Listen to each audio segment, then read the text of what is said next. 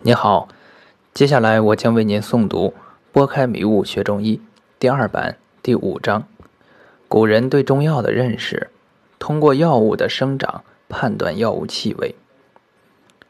在中国古人的思维中，天地间任何有生命的动物、植物，均是天地二气交感而成，并且天地二气一直滋养着天地间所有的生物。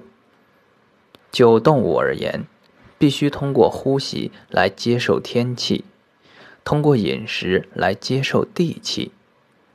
就植物而言，则需要通过枝叶来吸收天气，通过根来吸收地气。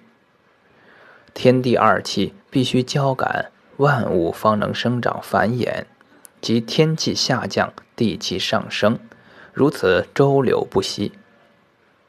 于人体而言，天地二气升降出入，交流不息，则人体无病；若二气不调，则生各种病，即出现人体阴阳失和。若二气不交，为阴阳离绝，则死矣。于同一植株物而言，地以上的枝叶吸收天气，与地以下的根吸收地气相交感。则植物生长，故而枝叶与根相比较，枝叶所吸收的天气较多，而根所吸收的地气较多。果实为一株植物的精华，具有繁育后代的重任，因此古人认为果实所含天气与地气都多。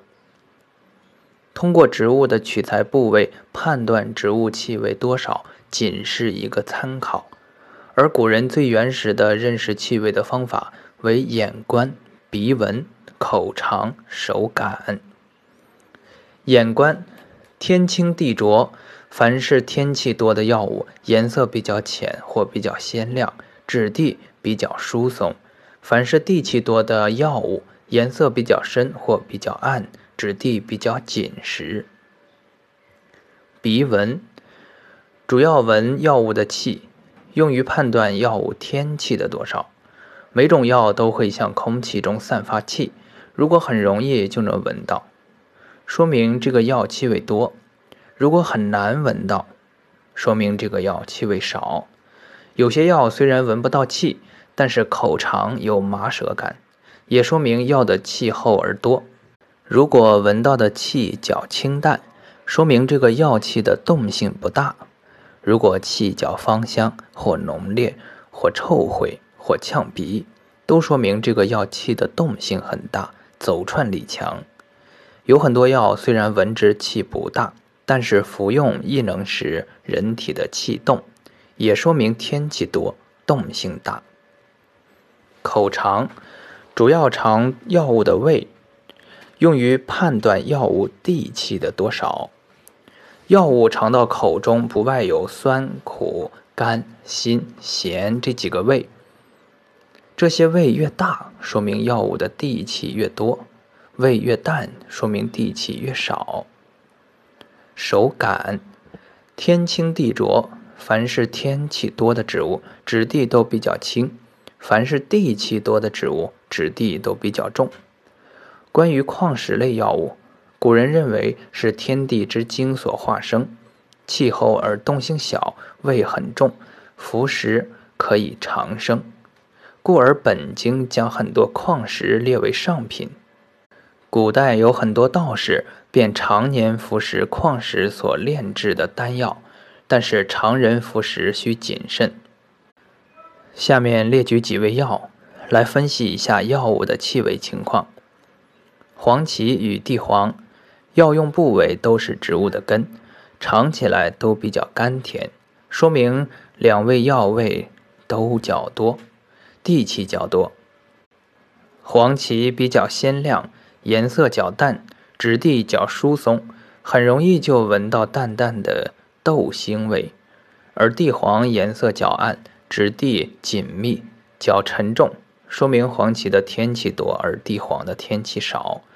同是甘味药。黄芪就要动一些，而地黄就要静一些。黄柏与厚朴，药用部位都是植物的皮，尝起来味都比较大，说明两味药地气都较多，但不如黄芪、地黄等根类药地气多。厚朴较容易闻到香气，而黄柏香气较少，所以厚朴比黄柏天气稍多。其他种种皆可类推。古人对药物气味的体会。